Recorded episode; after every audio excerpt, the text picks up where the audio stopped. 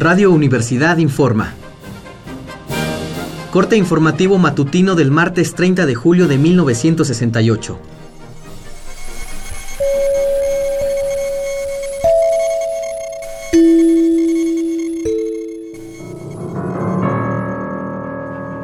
Estimados radioescuchas, desde ayer por la noche hasta las primeras horas de la madrugada de este día, el centro del Distrito Federal ha sido el escenario de un brutal despliegue de fuerza contra los estudiantes de la zona.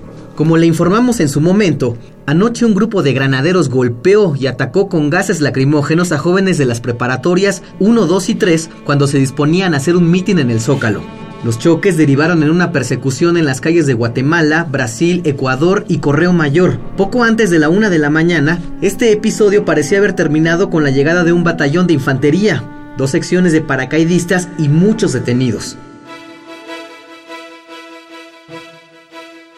Sin embargo, también ayer a las 11 de la noche, un grupo de soldados al mando del general José Hernández Toledo salió del campo militar número 1 estaban armados con bazucas y cañones de 101 milímetros.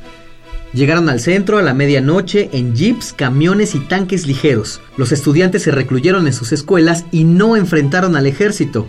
En la preparatoria 1, el colegio de San Ildefonso, ocurrió lo inimaginable, un despliegue de fuerza como no se había visto hasta ahora. Con una bazuca, un arma de alto calibre, los militares destruyeron el portón de antigüedad colonial que servía de acceso a la escuela. Acto seguido, un batallón de infantería ocupó el plantel y sacó a los estudiantes, quienes fueron detenidos por los granaderos. Testigos afirman que había sangre en las paredes del colegio de San Ildefonso. En el transcurso de una hora, los soldados al mando del general José Hernández Toledo tomaron las preparatorias 1, 2, 3 y 5 y catearon minuciosamente las casas vecinas a los edificios. A la 1.40 de la madrugada, la Secretaría de Defensa comunicó que el ejército entró en acción a las 0.50 horas a pedido del regente del Departamento del Distrito Federal, el general y licenciado Alfonso Corona del Rosal. A las 2.45 de la mañana, los militares llegaron a la vocacional 5, en la Ciudadela, y dieron a los estudiantes 5 minutos para abandonar el plantel. Varios testigos afirman que en dicho tiempo, los jóvenes subieron a la azotea, cantaron el himno nacional y vitorearon al presidente y al ejército. Aún así, el plantel fue tomado con lujo de violencia. Como resultado de los ataques policíacos y militares en el centro de la ciudad, se han contado hasta el momento más de 500 detenidos y 400 heridos. El secretario de Gobernación, Luis Echeverría, y el regente del Distrito Federal, Corona del Rosal, se reunieron con periodistas por la madrugada para dar una respuesta oficial sobre los enfrentamientos. Corona del Rosal afirmó que los promotores de la subversión son algunos detenidos miembros del Partido Comunista. Declaró que no ha habido muertos y aseguró que el ejército se retirará de las zonas ocupadas en cuanto regrese la normalidad.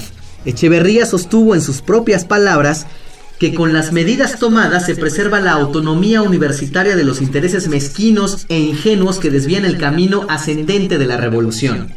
El secretario de Gobernación Aseveró también que México tiene libertades que difícilmente se encuentran en otros países e hizo responsable de las agitaciones a la Central Nacional de Estudiantes Democráticos, CENED, expresión juvenil del Partido Comunista.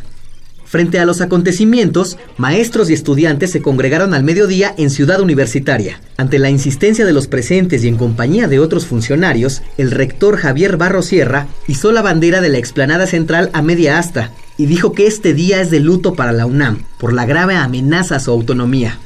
En el mismo discurso, el rector hizo un llamado a no ceder ante provocaciones y a mantener la unidad para defender en la universidad y fuera de ella las libertades de pensamiento, de reunión y de expresión y la autonomía. Seguiremos informando. Siga pendiente de los reportes de Radio Universidad.